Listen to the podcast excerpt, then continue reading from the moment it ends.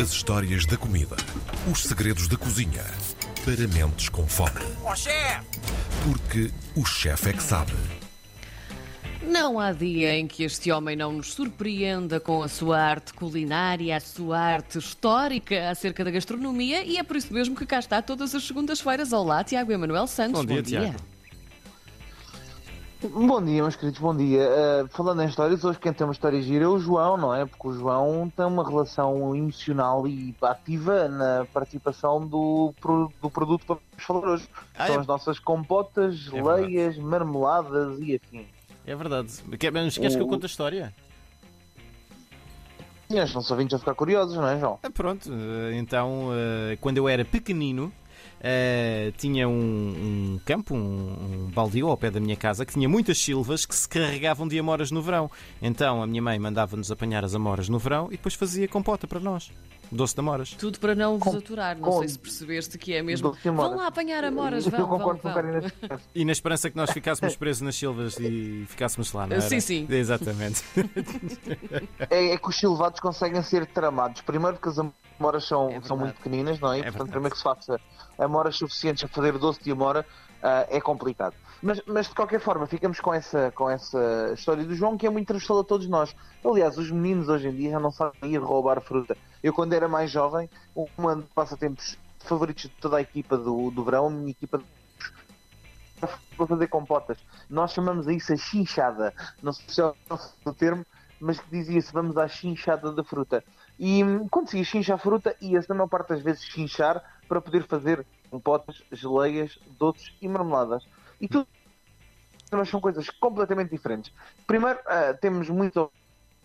ah, Ai, que estamos a ouvir com cortes e não Ah, estamos a perceber as diferenças. Vamos lá, Espera aí, bem, vamos lá ver. sim, marmelada. Apesar do nome ser eh, marmelo, Sim. isto sim, Sim. Vamos lá Ah, ver, desculpa, vamos mas lá ver se, se a ligação se Apesar estabelece.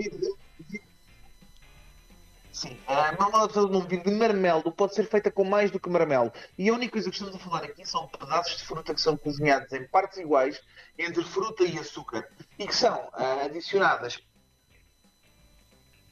estirado das maçãs, é por isso que se faz muitas vezes compotas com maçã e com casca de maçã, porque tem muita pectina, ajuda a que a mesma fique um bocadinho mais. Imaginem como se fosse uma gelatina vegetal, ok? Vai dar uma textura um bocadinho mais firme ahm, e que se cozinha mais ou menos, dependendo da ponta em que se quer, mas até uma coisa que se chama o ponto de estrada.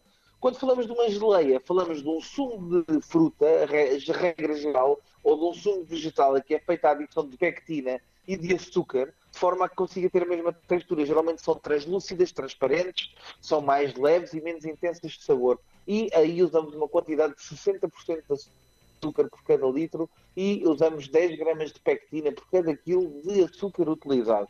Portanto, muito simples de fazer. Para as compotas, 800 gramas de açúcar por cada quilo de fruta, é muito simples de fazer, nunca falha, e depois podemos sempre complementá-las com a nossa maçã, se usarmos vegetais, principalmente nas compotas. Eu, por exemplo, uma das minhas compotas favoritas é a minha compota de pimentos vermelhos com malaguetas, pá, que eu adoro visceralmente e é espetacular, feita com vinagre de frutos vermelhos também. E, portanto, dependerá daquilo que nós utilizamos. E depois temos, obviamente, os nossos doces, que são as versões eh, das compotas em que as frutas não são trituradas nem cortadas e que são adicionadas inteiras. Podemos ainda falar das conservas de fruta, mas a história é outra e é radicalmente diferente. Nesta altura do ano, a melhor coisa é mesmo chinchar para começarmos a preparar as nossas conservas de fruta.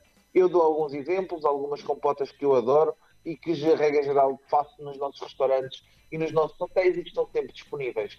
Algumas um bocadinho mais surpreendentes, mas que para mim funcionam tremendamente bem. Bem, uma das minhas favoritas, meninos, compota de cenoura com laranja Hum. espetacular, funciona muito, muito bem.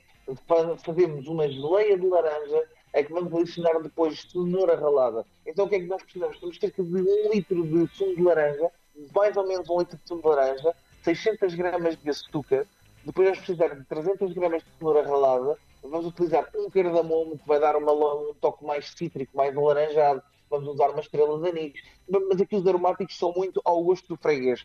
Não há muito, muita, muita regra, portanto as pessoas podem ser aquilo que gostam mais. Mas gosto de usar um cardamomo, uma folha de erva príncipe, um bocadinho de folha de limão kefir, um limão para dar assim muita frescura nesta geleia e usamos açúcar de pectina. As pessoas poderão dizer, ah, mas a pectina é difícil de encontrar. Bem, hoje em dia em qualquer supermercado vocês vão à procura na zona dos açúcares e tem lá açúcar de pectina, que é o ideal para fazermos estes doces de leias ou compotas, que já tem a porcentagem de pectina correta por quilo e, portanto, funciona tudo muito bem. Uhum. Vamos começar a cozinhar o nosso sumo de laranja a uma temperatura muito baixa com o nosso açúcar, até chegar a uma coisa chamada ponto de estrada. Deverá levar cerca de 20 minutos. Depois desses 20 minutos, deixamos a nossa cenoura ralada. A cenoura vai cozer muito rapidamente dentro daquela compota e vamos, vamos refrescar com um pouco de sumo de limão. E, meus queridos, posso-vos garantir que é das geleias mais saborosas para este verão, somente para aquele brunch no dia de calor em que nós queremos rapidamente termos uma coisa fresca, acídica e ser muito, muito, muito enjoativa. Depois, outra que eu gosto imenso é a compota, compota de ananás. Estamos na altura do ananás, o ananás dos Açores, nem a propósito que estou por cá, Ora mas bem. o ananás dos Açores com baunilha e com vinho do Porto é das coisas mais fantásticas que existe. E como é que nós casamos isto? É a liberdade criativa daquilo que é o cozinheiro. A compota não tem que ser feita só com açúcar ou só com água. Podemos começar a brincar com outras coisas. Portanto, começamos a agarrar o nosso ananás, um quilo de ananás, cortamos o nosso ananás em pedaços pequenos, vamos caramelizar o nosso ananás numa frigideira só com um pouquinho de manteiga, polvilhado com açúcar e depois vamos refrescar com vinho do Porto e flambar. Vamos usar cerca de 300 ml de vinho do Porto para esta compota. Vamos depois adicionar os nossos 600 gramas de açúcar, há a boa regra uh, dos 80% de açúcar a 60%, dependendo da fruta. Vamos adicionar uma vagem de baunilha, vamos adicionar uma, um, pau de, um pau de canela, uma estrela de anis e vamos deixar reduzir a ponto de estrada. No fim, mais uma vez, porque a frescura é muito importante e se quiserem dar alguma complexidade aromática, eu gosto muito de fazer. Quando a compota estiver quase fria, morna, apenas morna, nós vamos envolver um bocadinho de conhaque, ok? Portanto, Karina, se fores fazer esta receita, tens de comprar sensivelmente uma garrafa de conhaque, em que é um cálice para envolver e o resto para acompanhar. Não querendo eu insinuar nada. Não, não nada, nada, nada. Com quantas demoras, João? Também é fácil. A tua mãe fazia garantidamente, podemos lhe pedir a receita, mas Sim. um quilo de amoras, 800 gramas de açúcar, se quisermos uma coisa um bocadinho mais ligeira, 600 gramas de açúcar e deixamos simplesmente reduzir, é sem adição de aromáticos, porque a amora por si só já tem muita complexidade aromática e fenólica, não vale a pena entrar, entrar em complexidades adicionais.